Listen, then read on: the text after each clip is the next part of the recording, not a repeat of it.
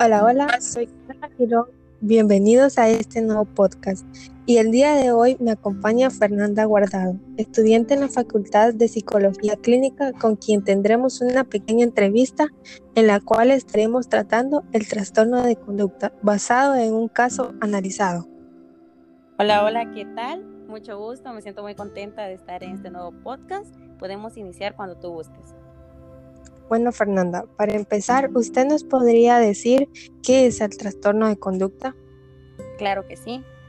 Conocemos a un trastorno de conducta como una serie de problemas conductuales y emocionales que se presentan en niños y adolescentes. Los problemas pueden involucrar comportamiento desafiante o impulsivo. Este comportamiento en el que no se respetan los derechos básicos de otros, las normas o reglas sociales propias de la edad. En el caso de Kylie podemos observar que es una persona disruptiva, impulsiva e inquieta y que desde muy pequeño era agresivo con sus compañeros e insultaba y golpeaba a sus mayores después de un castigo. Todos estos son síntomas de los criterios diagnósticos del trastorno de conducta. ¿Y durante cuánto tiempo se presentan los síntomas?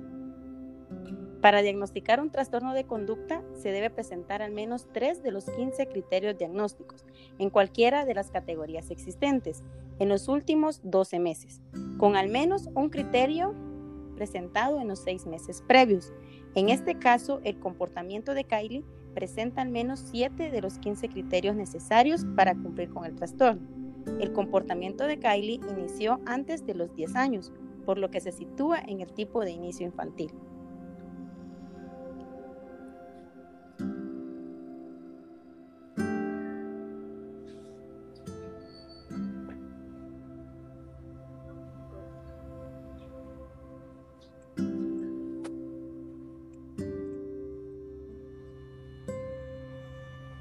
¿Puede una persona con apariencia física normal tener un trastorno de conducta? Sí, por lo general las personas con el trastorno de conducta tienen cambios en sus comportamientos y estado de ánimo, por lo que físicamente se puede ver como una persona normal y al mismo tiempo tener un episodio explosivo o agresivo frente a otras personas.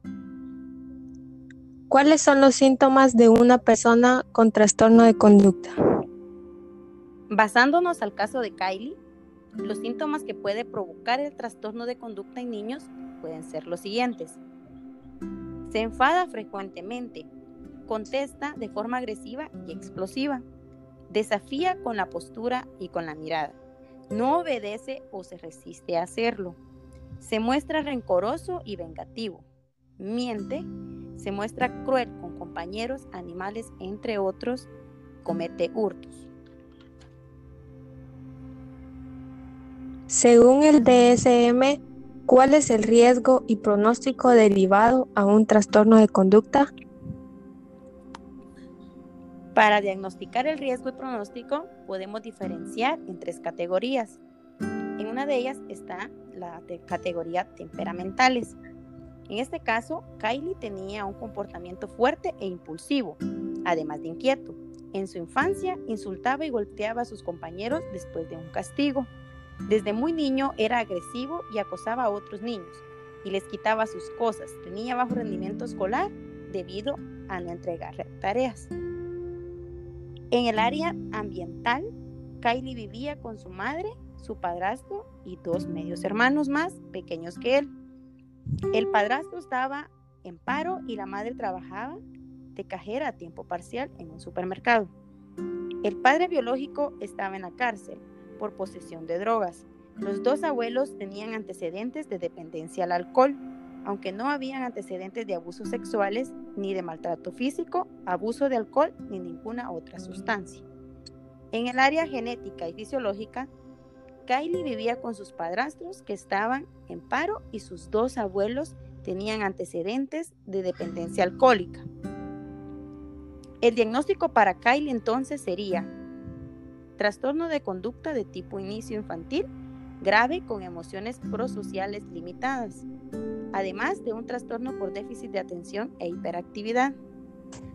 Algunos de los consejos para los padres con niños con trastorno de conducta serían los siguientes. Establecer normas y límites claros y las consecuencias de sobrepasarlos. evitar los gritos y tratar de no ponerse al mismo nivel que el niño. Reforzar aquellas conductas adecuadas y positivas e ignorar aquellas que queremos que no se repitan. Y por último, acudir a atención psicológica lo antes posible y darle seguimiento al plan terapéutico. Esto ha sido todo. Gracias a la señorita por su disponibilidad. Espero les sirva de mucho saber un poco más sobre el tema tratado. Gracias por escucharnos. Nos vemos en un nuevo podcast.